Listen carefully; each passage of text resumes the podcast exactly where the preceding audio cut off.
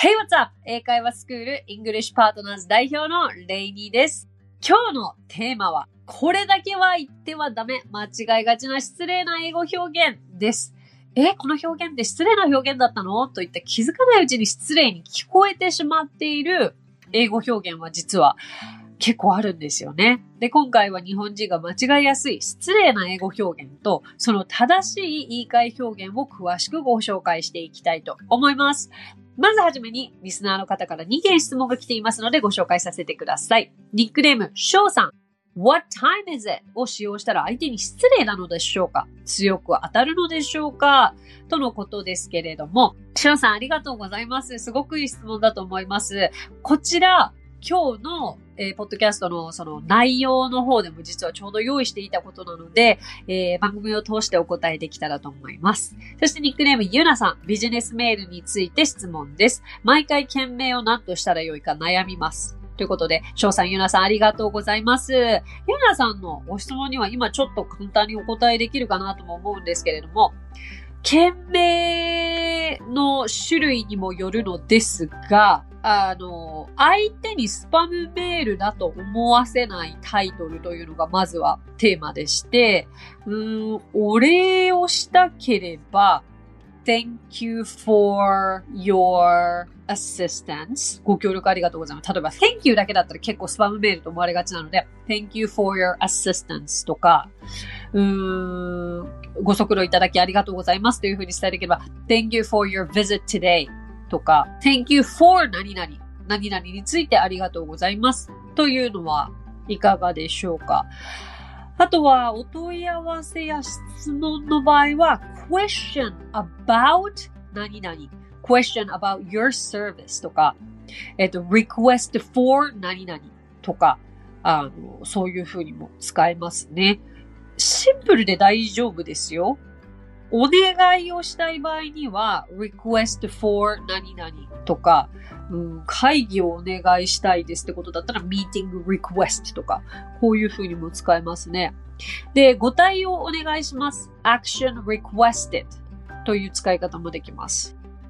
で、いついつまでにお返事をくださいだったら、reply requested by April 10th とか4月10日までにお返事をしてくださいのような感じでも使います。あの、限りなくあるので、その要件に応じてどういうふうにすればいいかということで、ビジネスメール、件名、英語とかで検索されるといろいろ出てくると思うので、ぜひ調べてみてくださいね。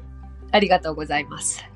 さあさあ、今日はあまり使ってはいけない、使うべきでない英語表現であったりとか、実は日本人が使っている不自然な英語、失礼な英語というのをテーマに挙げてみたいと思いますけれども、日本では良いものが海外ではそうでないっていうこともありますよね。これ以前のエピソードでもお話ししましたけれども、日本人にとっては目が大きいとか鼻が高いとかすごい褒め言葉じゃないですか。これ外国人に伝えると、全然喜ばれないんですね。なぜなら目が大きくて鼻が高いのは当たり前だから、むしろ、もう全然悪いと思わずに、その顔のパーツのことを私が褒めたことがあったんですよね。わ、目大きいねとか。だったら、oh, they're too big. 大きすぎるのよって返されたりとか。あとは、鼻高いです。もう、it's too big. もう、それこそ鼻高すぎるのよ あの、鼻を低くする整形手術をされたりしてますからね。あと、胸が大きすぎて小さくする手術もされてる方もいらっしゃいますしね。むしろ、目を褒めるのであれば、目の色を褒めることをお勧めします。目の色を褒めることは全然失礼でなくて、で、外国人の方の目の色、本当に信じられないぐらい綺麗なんですよ。もうなんかクリスタル、もう、だから、Wow, your eye colors are so beautiful!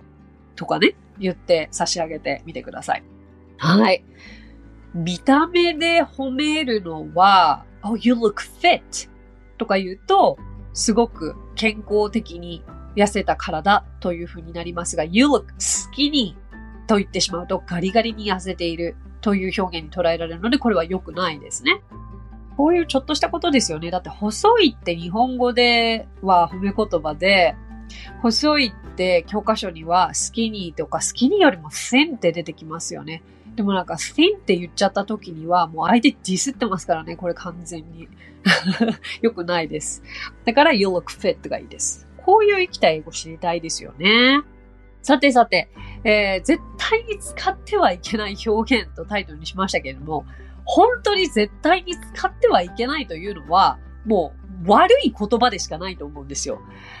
あの、実は英語で4文字言葉という総称で、この four letter word 4 letter word という言い方があるそうなんですよ。私もあんまり知らなかったんですけども、大体皆さん英語でこれって一番悪い汚い言葉だよねというと想像できる言葉ありません ?F から始まる言葉。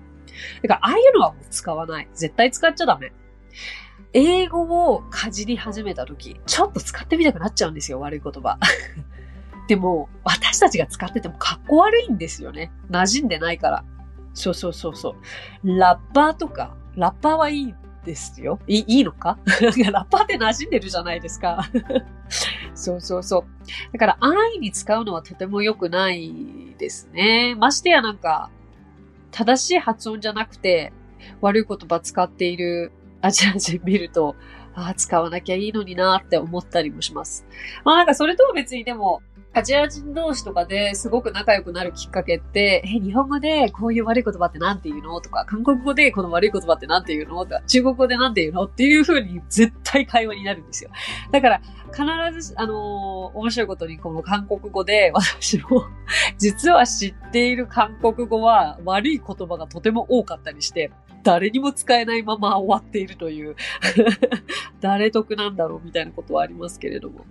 そうです。まずはその、良くない言葉を使うべきではないですね。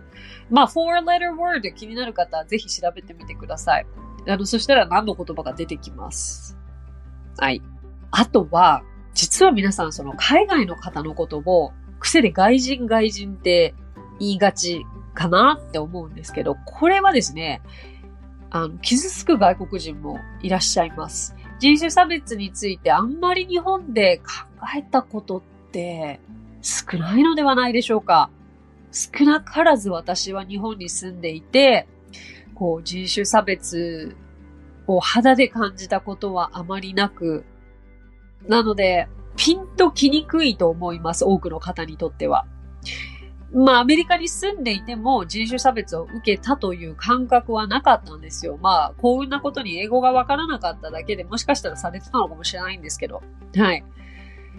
だけど、その多民族国家は人種や外国人に対する差別的なことにとても繊細でして、から日本語で外人って言ってしまうと、こう、排他的なニュアンスを感じる外国人が少なくないそうなんですよね。だから、これは意識して、あの、外国人ということがいいらしいですよ。はい。あとですね、これ大丈夫って何気なく聞いて、聞きたい表現を英語で、なんて言えばいいんだろうと思った時に、Are you okay? って聞いちゃうことが結構あるんですよ。だけど、Are you okay? っていうのは、あなた大丈夫？っていう意味なんですね。私たちの感覚からすると、これっていいのかな？大丈夫なのかな？って聞きたいのに、Are you okay? であなた大丈夫？体調大丈夫？みたいに聞かれると、これ全然意味が通じなくなってしまうので、これって大丈夫？これいい？って聞きたいときは、Is it okay? Is this okay? とか、Is it okay with you?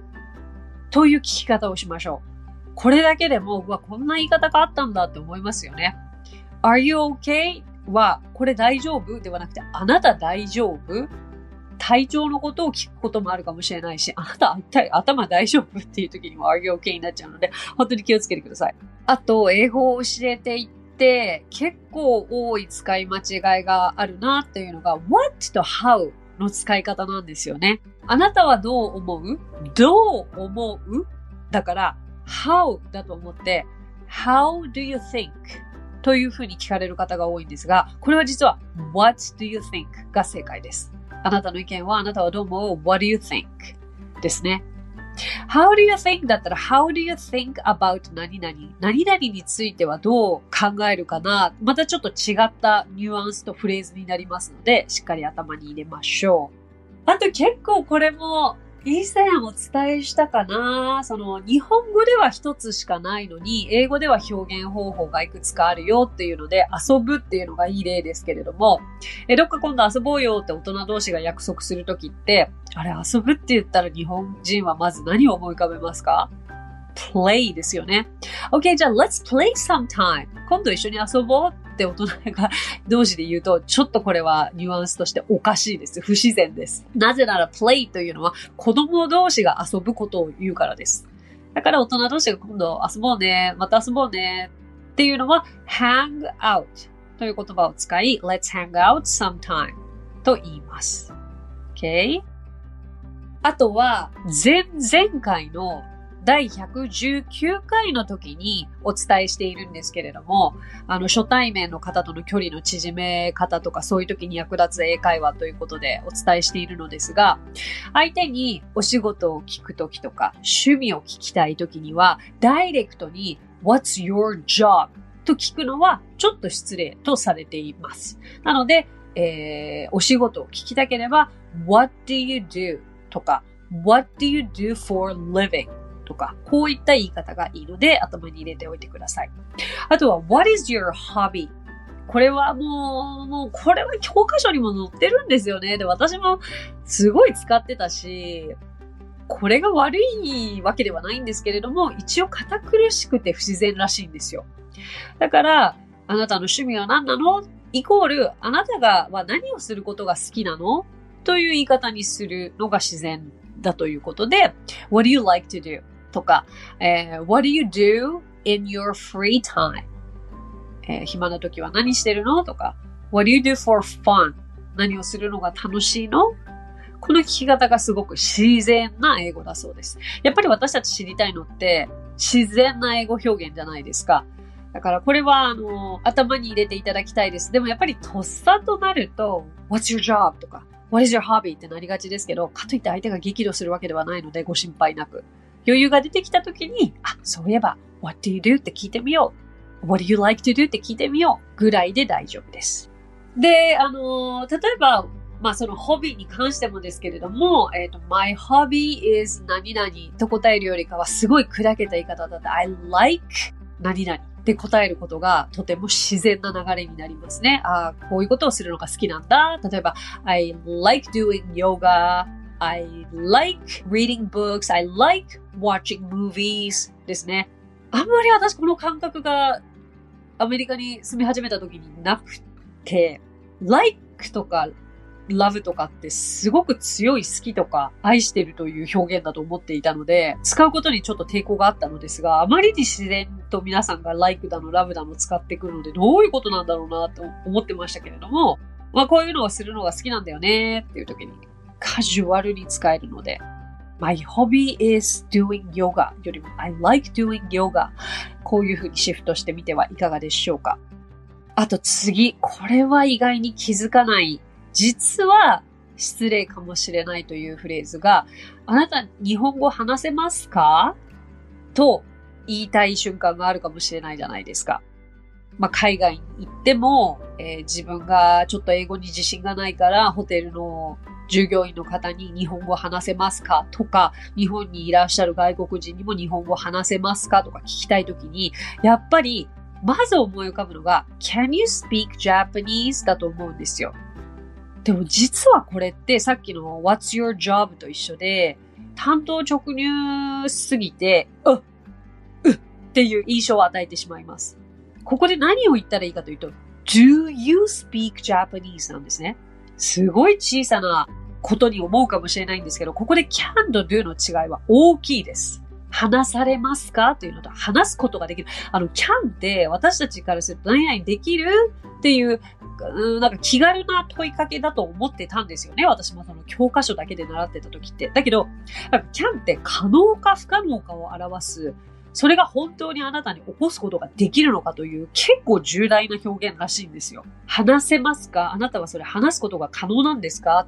というふうに聞いているのが can で、話しますか？というのが do。すごいまあ微妙なニュアンスではありますが、頭に入れていただけると嬉しいですね。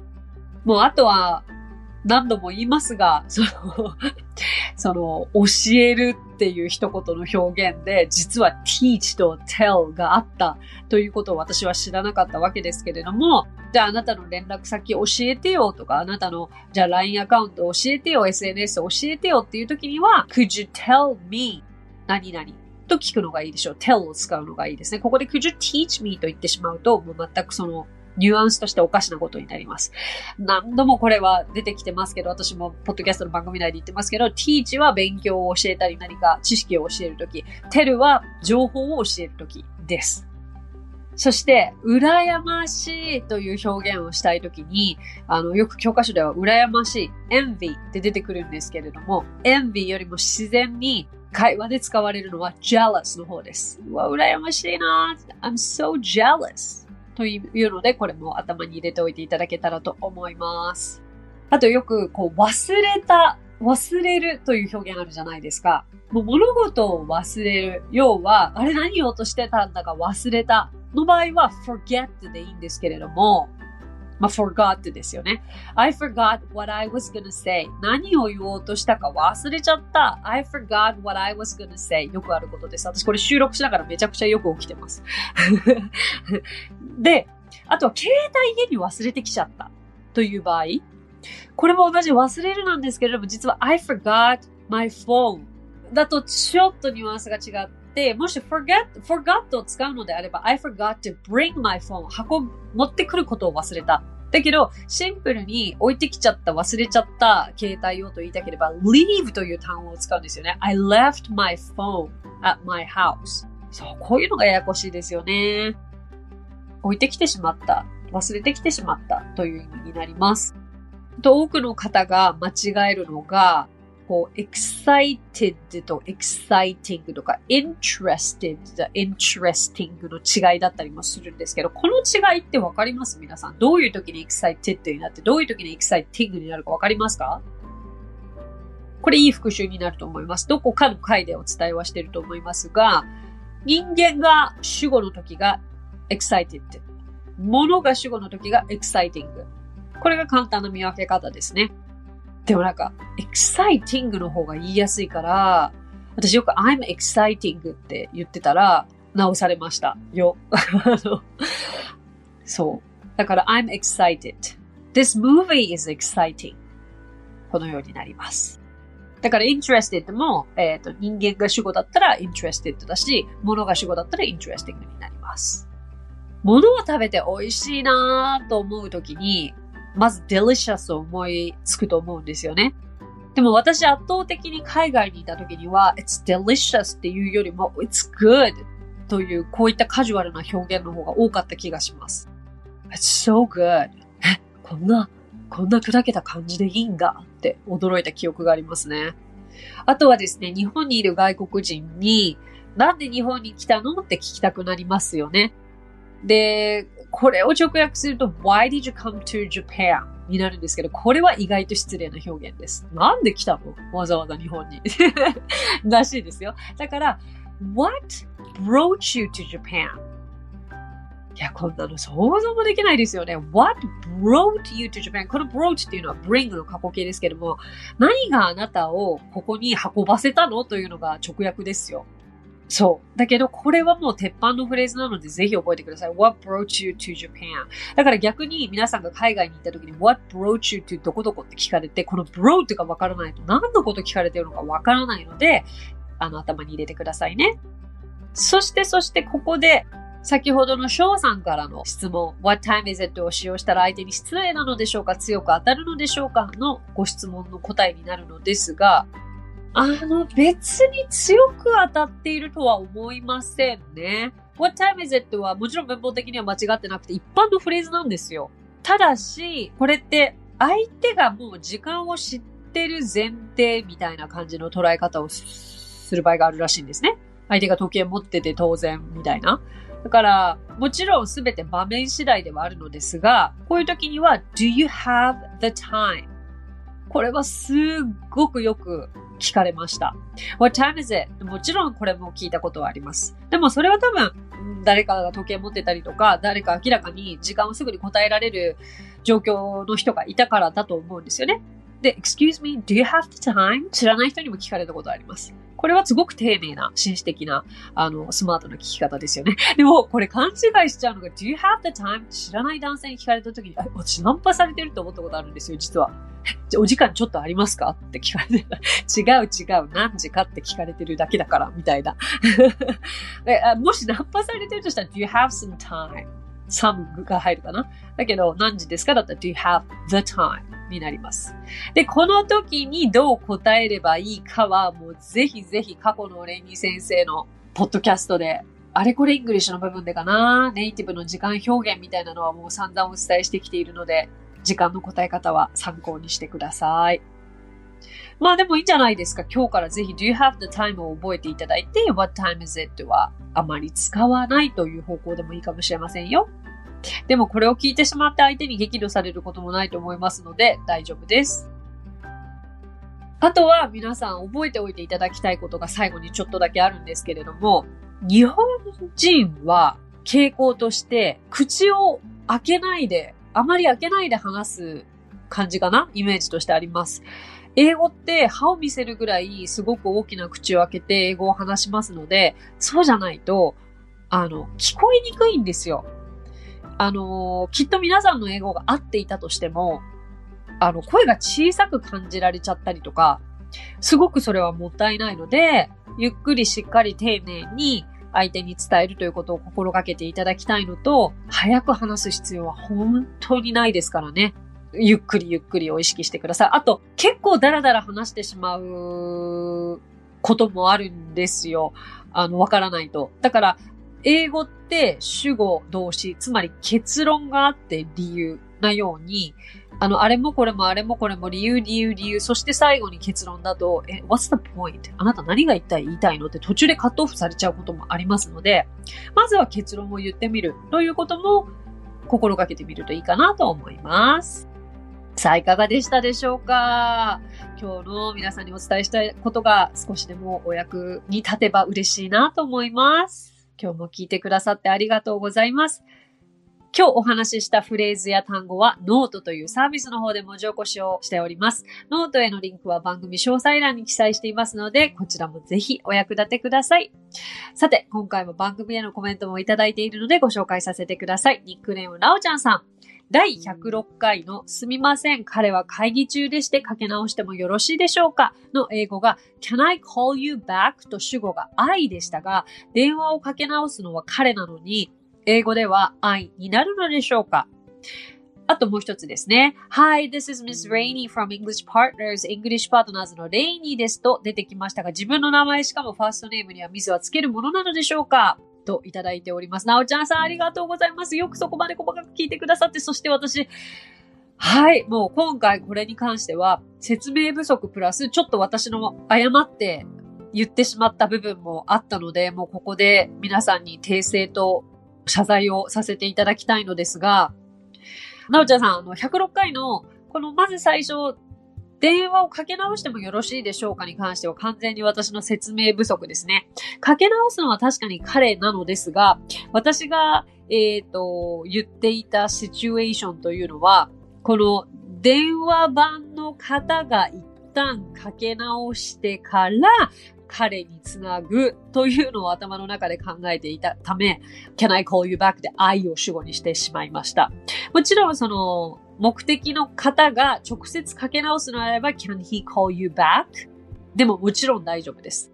はい。お答えになっているでしょうかそして次のね、この Hi, this is Ms. Rainey from English Partners 私なんでこれを言ったんだろうしかもなんかチェックした時にも気づけなかったのは大問題なんですけれども、これは基本的に自分の名前を言う時にもちろん Miss とか Mr. は言いません。だから Hi, this is Rainey from English Partners が正しいので、これはもうちょっと音声が間違ったものが流れてしまっていますけれども、もう大変申し訳ございませんでした。そして気づいてくださり、ご指摘くださってありがとうございます。これは106回の部分ですね。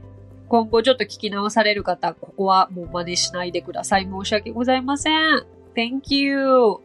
あの、他にも、もし何かあれ？これってどうなんだろうと、あの、疑問に思うものがありましたら、本当にご遠慮なくお問い合わせください。あの、スタッフ一同、そして私自身も、最新の注意を払って台本も作っていたり、あの皆さんにきちんと英語を教える側としてお伝えしているつもりではあるのですが、まあまあ万が一、こう見過ごしている部分がある場合もありますので、そういった場合は訂正させていただきます。ありがとうございました、なおちゃんさん。さて、この番組ではご感想やリクエストなどをお待ちしております。番組詳細欄にあるリンクよりお気軽にご投稿ください。そして、Apple Podcast ではレビューもできますので、こちらにもぜひレビューを書いてもらえると嬉しいです。それでは最後に、今日のあれこれイングリッシュ。英語のフレーズをスラスラと言えるようになる練習方法です。ちょっと最後に私と一緒に英語を言えるようになる練習をしてみましょう。今回皆さんにご紹介するのは Hope for the best but prepare for the worst という私の最も好きな格言のうちの一つで意味は最善を望み最悪に備えようとか備えあれば憂いなしというフレーズになります。じゃあ私の後に続いて声に出して練習してみてください。いきますよ。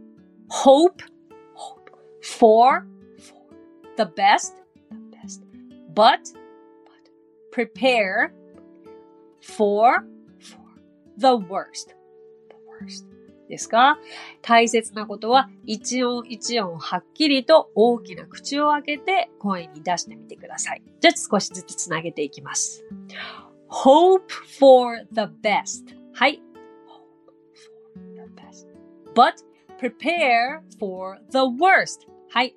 prepare for the worst good 少しずつ早くしていきます。hope for the best はい。but prepare for the worst. はい。prepare for the worst. つなげます。hope for the best, but prepare for the worst. はい。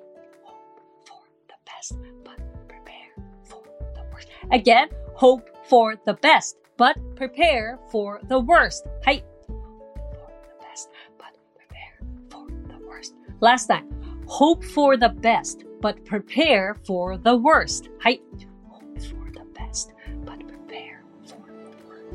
いかがですか少し口が慣れてきたでしょうかこのようにして難しいと感じるフレーズも練習をしてみればスラスラと言えるようになりますよ。おすすめの練習方法です。So, that's it! Thank you so much for coming by. Thank you so much for listening. 今日もレイニー先生の今日から役立つ英会話をお聞きくださってありがとうございました。皆様とはまた来週金曜日にお目にかかりましょう。So till then, bye!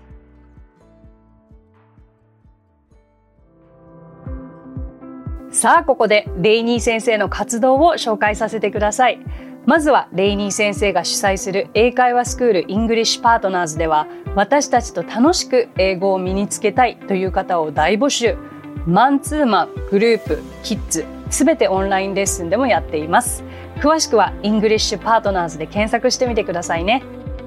その他1分で見る英語辞書動画あれこれイングリッシュや毎週水曜日22時より YouTube ライブにて生英会話レッスンなども行っています。ぜひそちらの方もチェックしてみてください